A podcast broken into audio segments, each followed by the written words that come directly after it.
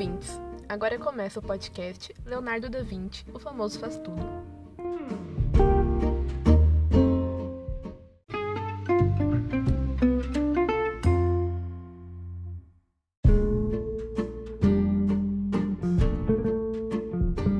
Eu sou a Jennifer Vieira, do sétimo A, e estou dando início ao podcast de episódio único sobre a vida de um dos artistas mais famosos mundialmente. 2020 realmente não está sendo um ano fácil para ninguém, mas somos cientes de que nem tudo está perdido. O podcast mesmo é uma forma de entretenimento nessa pandemia, com a oportunidade que temos de escutá-los nas horas vagas. Serve também como passatempo. E hoje, trago a vocês a história de vida de alguém que fez história com todas as suas obras, Leonardo da Vinci.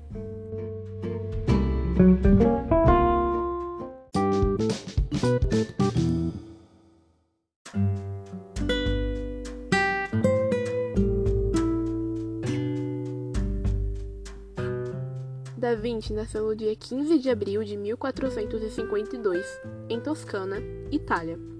Leonardo sempre foi considerado alguém muito curioso. Desde pequeno, ele possuía muita força de vontade para descobrir mais e mais sobre várias áreas científicas. Ele se tornou aprendiz do célebre Verrocchio em torno de seus 15 e 17 anos. Ainda assim, aprendeu várias técnicas de pintura e escultura, alimentando seu conhecimento e atiçando cada vez mais a sua curiosidade sobre absolutamente tudo.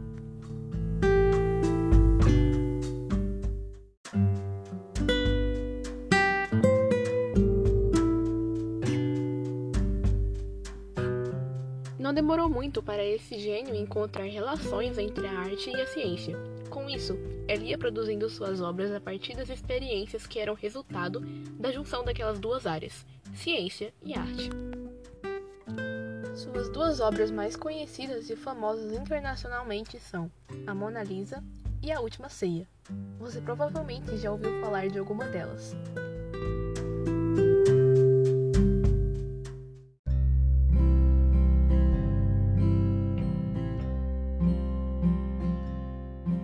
Todas as obras de Da Vinci influenciaram vários pintores e escultores em seus trabalhos e o gênio pôde, por fim, perceber o quanto suas artes carregavam uma singularidade extrema e, sem sombra de dúvidas, eram mais que inspiradoras. Podemos dizer que Da Vinci se esforçava demasiadamente para produzir cada uma de suas obras, tanto que, antes das mesmas serem feitas, Leonardo se atencionava a realizar experiências em diversas áreas, para que a arte ficasse ainda mais completa e reveladora.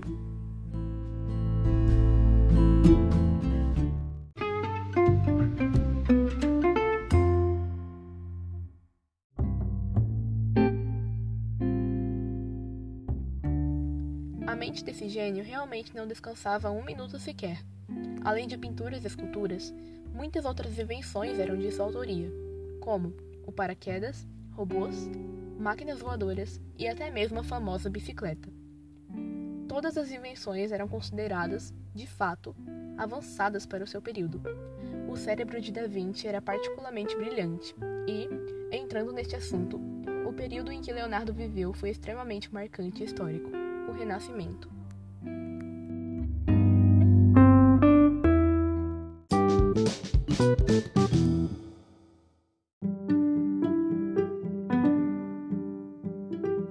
Período renascentista ocorreu entre os anos de 1300 até 1600.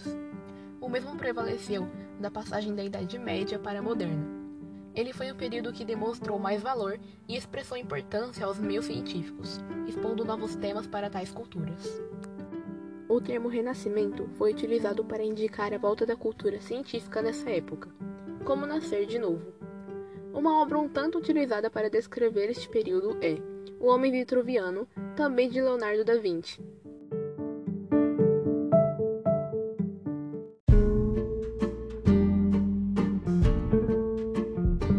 Da Vinci também não pôde deixar de ser escritor. Em meados de 1490, o mesmo se atencionou a escrever sobre quatro temas gerais: a anatomia humana, a arquitetura, a mecânica e a pintura. Conta do mesmo ser um tanto quanto perfeccionista, muitas obras de sua autoria ficaram incompletas, tanto que hoje em dia não há muitos registros ou relíquias originais de sua vida. mas ainda assim, as mesmas são bem descritas e memoráveis. Elas realmente fizeram história.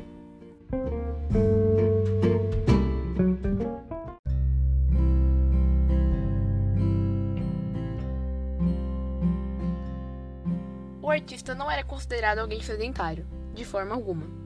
Além de sua cidade natal, Leonardo já viveu em Florença, Milão, entre outras regiões italianas. Até então, o mesmo deixou a Itália em 1516, quando fora morar na mansão da família Cloaks.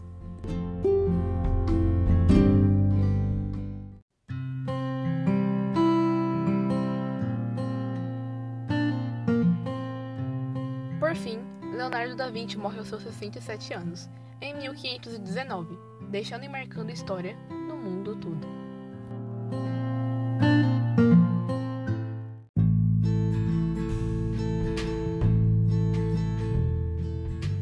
Esse gênio renascentista foi, particularmente, considerado um faz-tudo pelo fato dos seus estudos estarem relacionados a várias áreas, tais como a arte, engenharia, arquitetura, matemática, física, química, anatomia, poesia, música, medicina, geologia e ainda assim realizar experiências em todas elas para produzir suas obras.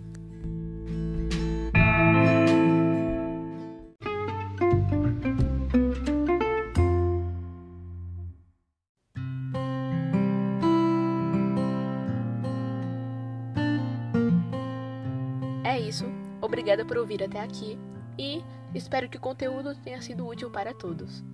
Lembrando que estarei aceitando opiniões e críticas construtivas. Adiós!